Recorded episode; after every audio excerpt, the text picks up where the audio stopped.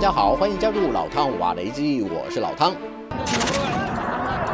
即便遭到美英两国的军事打击，胡塞武装依旧在控制区北部靠近沙地阿拉伯边境的萨达省举行大规模演习。胡塞武装高层表示，美英的行动解开了也门百姓心中长期以来的疑惑，充分证明这两个国家就是最大的恶魔和敌人。胡塞武装不但要对美英发出最严厉的谴责，还要让他们为这次侵略行动付出沉重代价。就在胡塞武装发表这项立场强硬的声明之后。最新消息是，国际航运监测组织表示，一艘由美国营运、悬挂马绍尔群岛国旗的散装货轮，就在临近也门的海域被飞弹击中。中东问题专家表示，这应该是胡塞武装遭到美英多国联军轰炸后第一次成功的报复行动。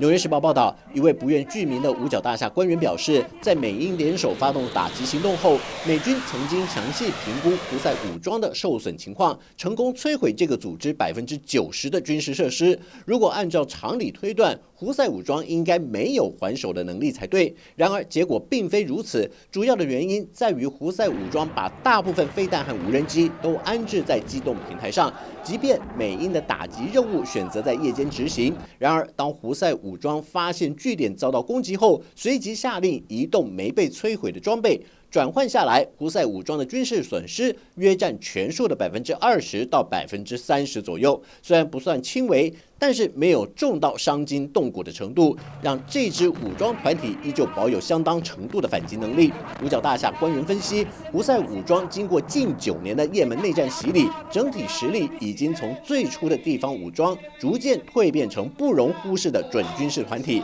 加上近几年来，美国及西方阵营降低对中东地区及阿拉伯世界的关注程度，也没有持续搜集或更新关于胡塞武装的防空资讯、指挥中心、弹药储存和生。产设施等重要情报，使得胡塞武装有机会在西方轻忽的灰色地带中继续壮大。لن يترك الحوثيين هذه الهجمات دون رد حتما ولن تردعهم من التوقف في هجماتهم في بحر البحر الأحمر في نهاية المطاف اليمن 44 مرة أكبر من لبنان القدرة على تعقب وقتل ومواجهة الحوثيين وفي بلد شديد تعقيد الجغرافيا ولا في ترصد قواعدهم العسكرية ليس أمرا سهلا في المنطقة. با تغییر نام به نام نیکولاس استی در حال حمل نفت در دریای عمان بود که نیروی دریایی ارتش جمهوری اسلامی ایران به تلافی اقدام آمریکا در سرقت نفت ایران با حکم قضایی آن را توقیف کرد. 原名为苏伊士拉詹号的圣尼可拉斯油轮，去年因为运载超过九十八万桶伊朗原油，而被美国司法部判定违反禁令，强制卸载油料。伊朗对于这样的做法大表不满，痛批美国根本就是强盗，更加深了两国之间的裂痕。这次伊朗以空降方式扣押圣尼可拉斯号，不但公开承认就是一次复仇，挑衅美国的意图非常明显。由于伊朗一向被视为是胡塞武装最坚定的支持者，所以。美英联手打击胡塞武装，伊朗必然不会坐视不管。万一红海危机延烧到波斯湾，那么这两条加起来占全球石油海运量近四成的国际航线，以及占全球约百分之十二贸易线，将笼罩在战火一触即发的高风险中。到时候势必会引发国际航运业及保险业的恐慌，也会影响全球能源供应和价格波动。The Houthi attacks are targeting ships that have tenuous, if any links at all to Israel. So that's really endangered global shipping, and that's why the Americans say they stepped in. Now, moving forward, there's a fear that this could spark a wider confrontation. The Houthis could fire back. The Americans could then launch another round of retaliatory strikes that could draw in others like Lebanon's Hezbollah or even Iran, which so far hasn't been directly involved in the conflict.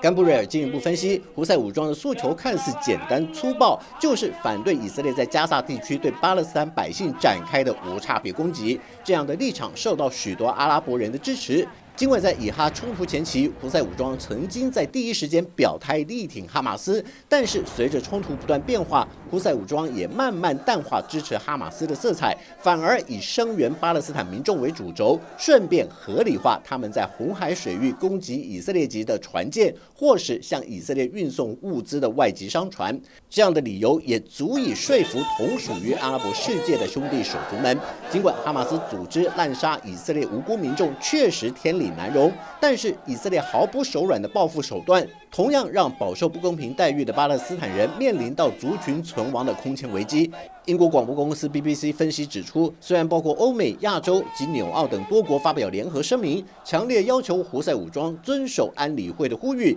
停止在红海袭击国际船只的决议。可是胡塞武装却坚持以色列必须停战，否则免谈。只不过这项条件交换却让美国的立场变得非常尴尬。一来，拜登政府已经表明支持以色列肃清哈马斯组织，但对巴勒斯坦人的处境却始终没有一套有效的解决方案。而在红海航运危机上，虽然联合了盟邦对胡塞武装采取了重点打击策略，但又不能下手太重，以免引起阿拉伯世界认为美国是帮以色列攻打阿拉伯国家的。误会，毕竟多数阿拉伯成员虽然未必认同胡塞武装及其支持者伊朗，但是整个中东地区却对胡塞武装愿意挺身而出为巴勒斯坦人发声的行动给予正面的评价。相较于美方资助以色列大批武器弹药，借以铲除哈马斯的支持，早已经被中东人民认定美国就是阻碍加萨停火的始作俑者。